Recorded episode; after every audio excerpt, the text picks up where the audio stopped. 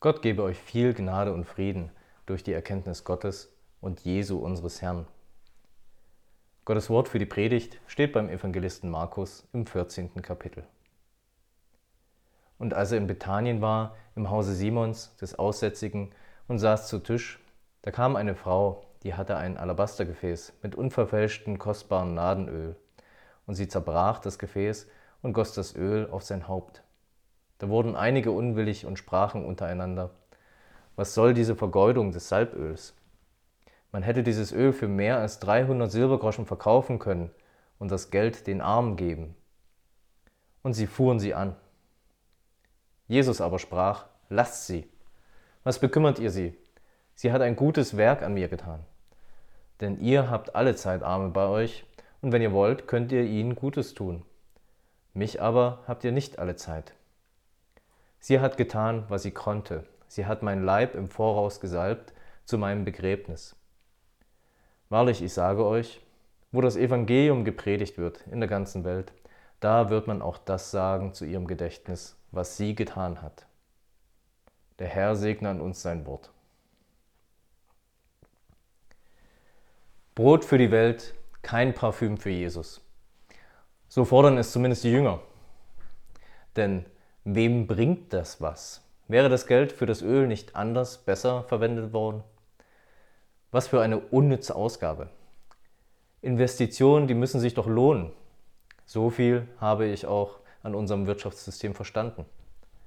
Schon am Anfang muss klar sein, am Ende springt ein Gewinn heraus. Und funktioniert das nicht, dann wird die Investition gestoppt. Die Dividende muss stimmen. Wertzuwachs und Wertschöpfung sind Zauberworte unserer Zeit. Diesen Grundsatz verstehen wir und oft leben wir das auch so. Eine ganz andere Investition wird in unserem heutigen Predigtext beschrieben. Die Frau, die Jesus das Salböl über den Kopf gießt, huldigt Jesus. Sie bekennt sich zu ihm und erweist ihm den letzten Liebesdienst. Eine ungewöhnliche Szene schildert uns der Evangelist Markus hier zu Beginn der Passionsgeschichte. Im Hohen Rat, da wird schon kräftig beraten, wie man Jesus dingfest machen und umbringen kann. Natürlich will man in Jerusalem dabei kein Aufsehen erregen. Jesus befindet sich derweil draußen vor den Toren der Stadt. Er ist in einem Nachbardorf am Ölberg namens Bethanien. Dort ist er einer Einladung zum Essen gefolgt und sitzt also, oder besser müsste man natürlich sagen, liegt also dort zu Tisch. Eine reine Männergesellschaft war das selbstverständlich. Frauen hatten in der Küche alles vorzubereiten. Dann hatten sie sich zurückzuziehen. Doch mit einem Mal steht da nun doch eine Frau mitten im Raum. Wer sie ist und wo sie herkommt, das wird nicht gesagt.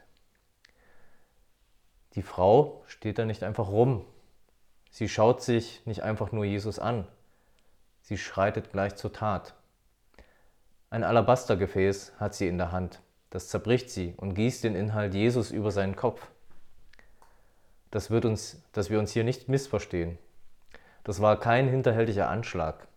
Das war keine antike Variante des Farbbeutels auf einen Politiker. Im Gegenteil, eine Salbung mit Öl galt als Ausdruck höchster Ehrerbietung. Das hat man nicht so einfach mit jedem gemacht. Außerdem war es auch für den Betroffenen angenehm, mit wohlriechendem Öl gesalbt zu werden. Es gab noch keine Duschen. In diesem Fall war es noch nicht einmal irgendwelches Duftöl aus dem Angebot. Es war das allerfeinste und allerbeste Öl, das es damals gab. Unverdünntes, kostbares Nadenöl aus Indien. Ein Vermögen war das wert. Von dem Geld, das man mit dem Verkauf dieses Fläschchen gemacht hätte, hätte ein Tagelöhner seine Familie ein Jahr lang ernähren können. Die Frau zeigt ihre Liebe zu Jesus ganz eindrucksvoll. Kein Wort wird von ihr überliefert, aber die Tat spricht Bände. Wie viel Schweiß und Anstrengung, wie viel Kraft und Ausdauer hat die, das die Frau gekostet? All das vergeudet sie in einem einzigen Augenblick. Ein Jahreslohn läuft an Jesus herunter. Die, die mit Jesus zu Tisch liegen, sind entsetzt. Für teures Geld hätte dieses Öl verkauft werden können. Den Armen hätte man dann das Geld geben können. Schließlich haben sie es doch von Jesus gelernt. Sie sollten sich um die Armen kümmern. Gerade wenn wir den Geringsten dienen, dann dienen wir Gott. Gerade zur Passerzeit hätte sich, hätten sich viele arme Familien von dem Geld ein Passerlamm leisten können. Und vor lauter Aufregung bekommen die Männer gar nicht mit, dass Jesus sich die ganze Sache von der Frau eigentlich ganz gern gefallen lässt. Als ihm das Gezeter zu bunt wird, weist er die Männer zurecht. Lasst sie, was bekümmert ihr sie? Hätte er hier aufgehört, dann könnte man denken, er wollte einfach nur der vermeintlich schwachen Frau helfen. Jesus führt es noch weiter aus. Sie hat ein gutes Werk an mir getan, denn ihr habt alle Zeit Arme bei euch, und wenn ihr wollt, könnt ihr ihnen Gutes tun. Mich aber habt ihr nicht alle Zeit. Sie hat getan, was sie konnte, sie hat meinen Leib im Voraus gesalbt zu meinem Begräbnis.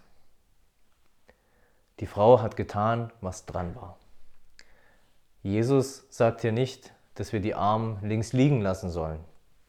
Er sagt aber, dass wir nicht das eine gegen das andere ausspielen dürfen. Arme wird es auf unserer Erde immer geben. Auch damals sollten die Jünger sich um die Armen kümmern. Sie sollten damit nicht warten, bis Jesus endlich tot ist. Außerdem gibt sich das Geld der anderen auch immer viel leichter aus. Schließlich reden wir hier um den Besitz der Frau. Mit ihrem eigenen Geld hätten die Jünger den Armen ja helfen können. Das hat ihnen niemand verboten. Niemand hat sie daran gehindert.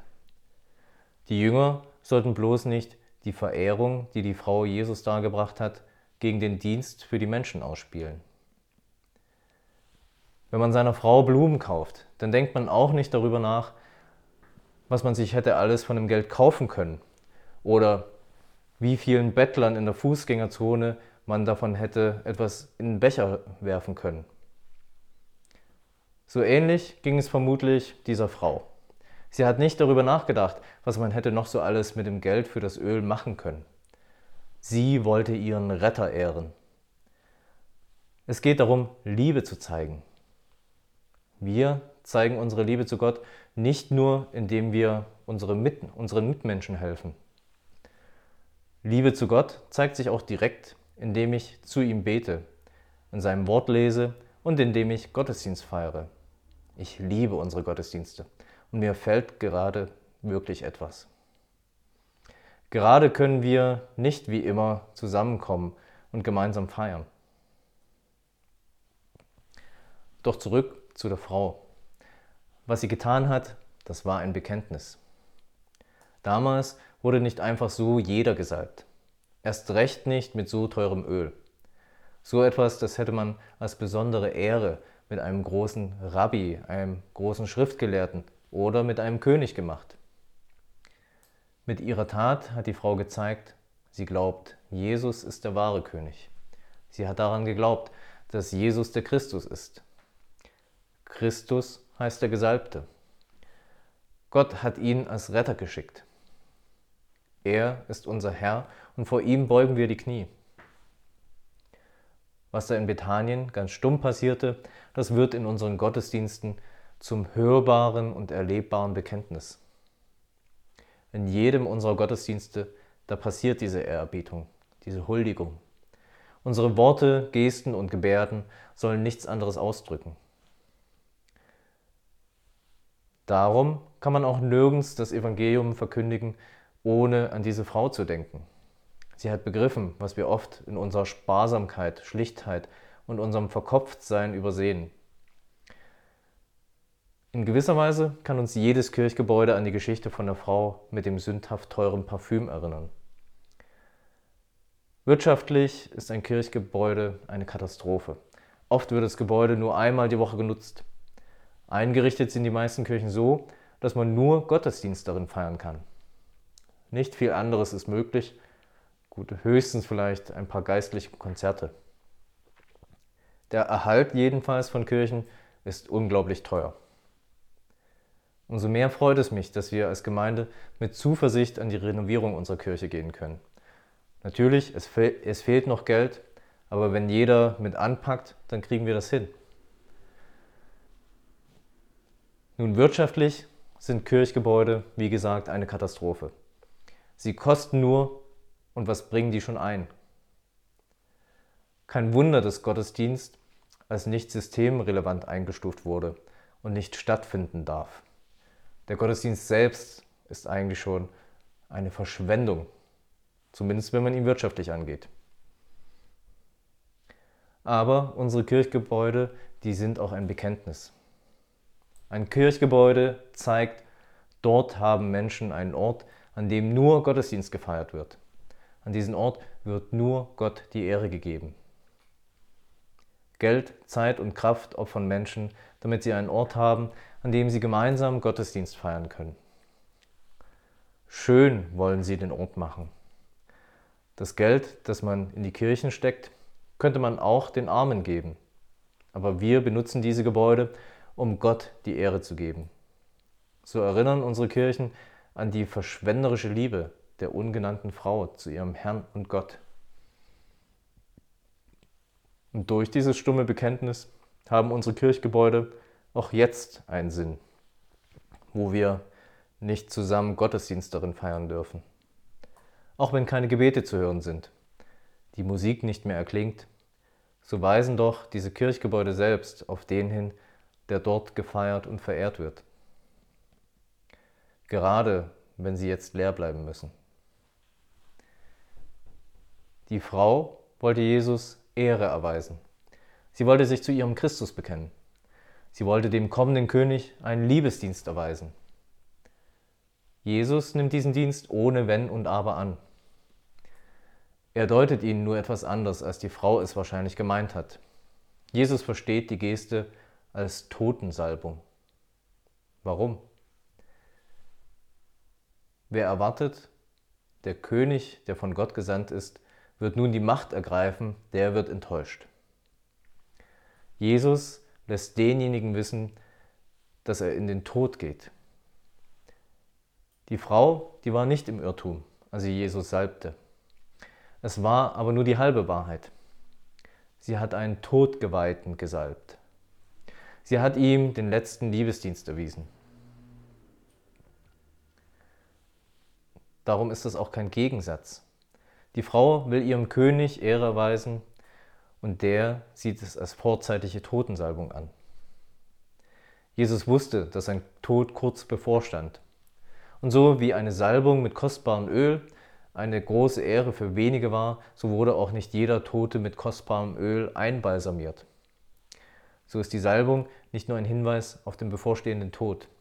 Sie ist und bleibt zugleich ein Hinweis auf den Erlöser, der von Gott gesandt ist. Daran sehen wir auch, Jesus wird unser König durch das Kreuz. Am Palmsonntag zieht er als König ein, um ein paar Tage später qualvoll am Kreuz zu sterben. Unser König hat uns nicht unterworfen. Er hat für uns gelitten und uns damit freigekauft. Jesus ist der Retter, der sein Leben für uns gegeben hat. Darum geben wir ihm die Ehre.